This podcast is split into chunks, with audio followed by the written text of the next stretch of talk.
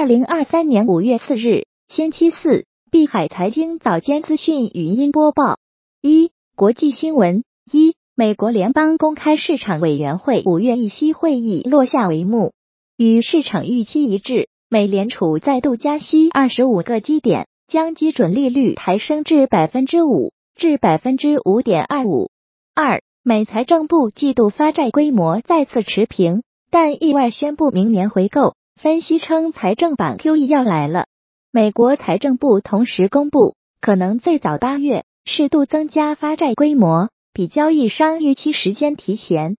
三小非农大超预期，美国四月 ADP 就业人数激增二十九点六万，创去年七月以来最大增幅。四美国四月 ISM 非制造业 PMI 为五十一点九，预期五十一点八。五美股。道指收跌百分之零点八零，报三万三千四百一十四点二四点；纳指收跌百分之零点四六，报一万两千零二十五点三三点；标普五百收跌百分之零点七零，报四千零九十点七五点。六、欧洲，英国富时一百收涨百分之零点二零，报七千七百八十八点三七点；德国 DAX 三零收涨百分之零点五六。报一万五千八百一十五点零六点，法国 CAC 四零收涨百分之零点二八，报七千四百零三点八三点。七黄金 COMEX 六月黄金期货结算价收涨百分之零点七，报两千零三十七美元每盎司。八原油 WTI 六月原油期货结算价收跌百分之四点二七，报六十八点六零美元每桶。布伦特七月原油期货结算价收跌百分之三点九七，报七十二点三三美元每桶。九，欧盟委员会五月二日发表声明称，从当日起到六月五日，禁止乌克兰的小麦、玉米、油菜籽和葵花籽出口到保加利亚、匈牙利、波兰、罗马尼亚和斯洛伐克五个欧盟国家，但允许这些农产品过境和出口。到其他欧盟成员国。十，联合国粮农组织，二零二二年全球面临严重粮食不安全，人口增至二点五八亿，超二十五亿人面临严重饥饿。十一，五角大楼星期三下午公布了最新军援方案，向乌克兰提供新的军事援助，价值最多达三亿美元。十二，俄媒克宫称，基辅试图出动无人机袭击克宫未遂。普京日程未变。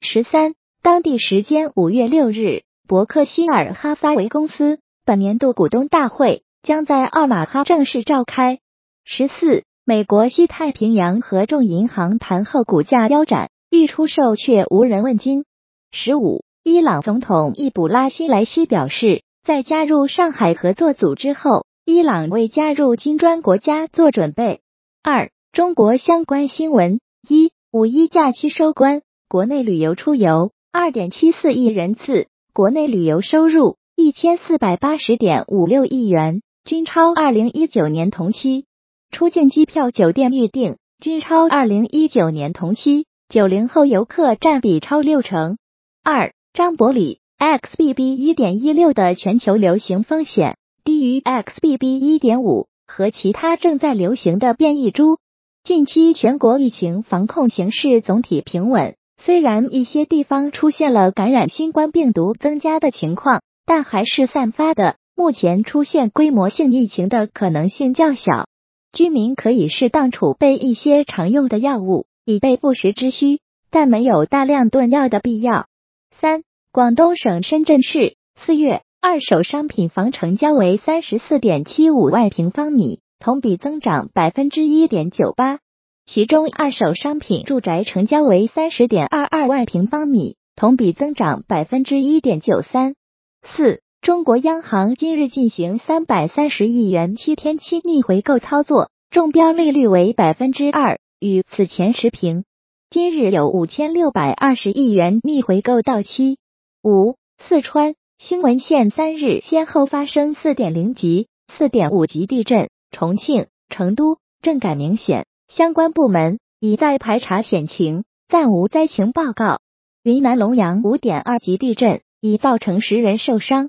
灾区群众已全部转移。六、山东聊城化工园区爆炸火灾事故，死亡人数升至九人，一人受伤，一人失联。山东成立事故调查组。七、据商务部商务大数据监测，全国重点零售和餐饮企业销售额同比增长百分之十八点九，石油制品、汽车销售额同比分别增长百分之二十四点四和百分之二十点九，金银珠宝、服装、化妆品、烟酒销售额同比分别增长百分之二十二点八、百分之十八点四。百分之十六点五和百分之十五点一，通信器材销售额同比增长百分之二十点一，家电销售额同比增长百分之十三点九，全国示范步行街客流量、营业额同比分别增长百分之一百二十一点四和百分之八十七点六，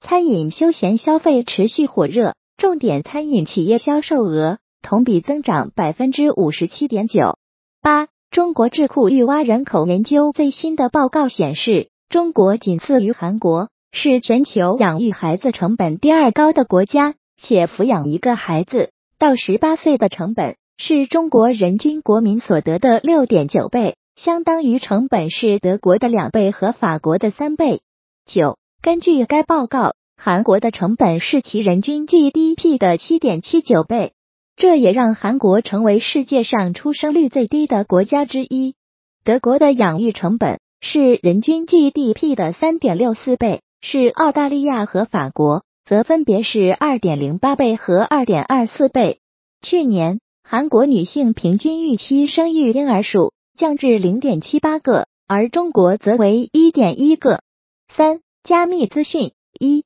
比特币冲破二点九万美元。以太坊站稳一千九百美元，全网爆仓一亿美元。二，美国证券交易委员会的前律师在推特上撰文警告，认为币安未来岌岌可危，并点名他所观察到的九大危险信号。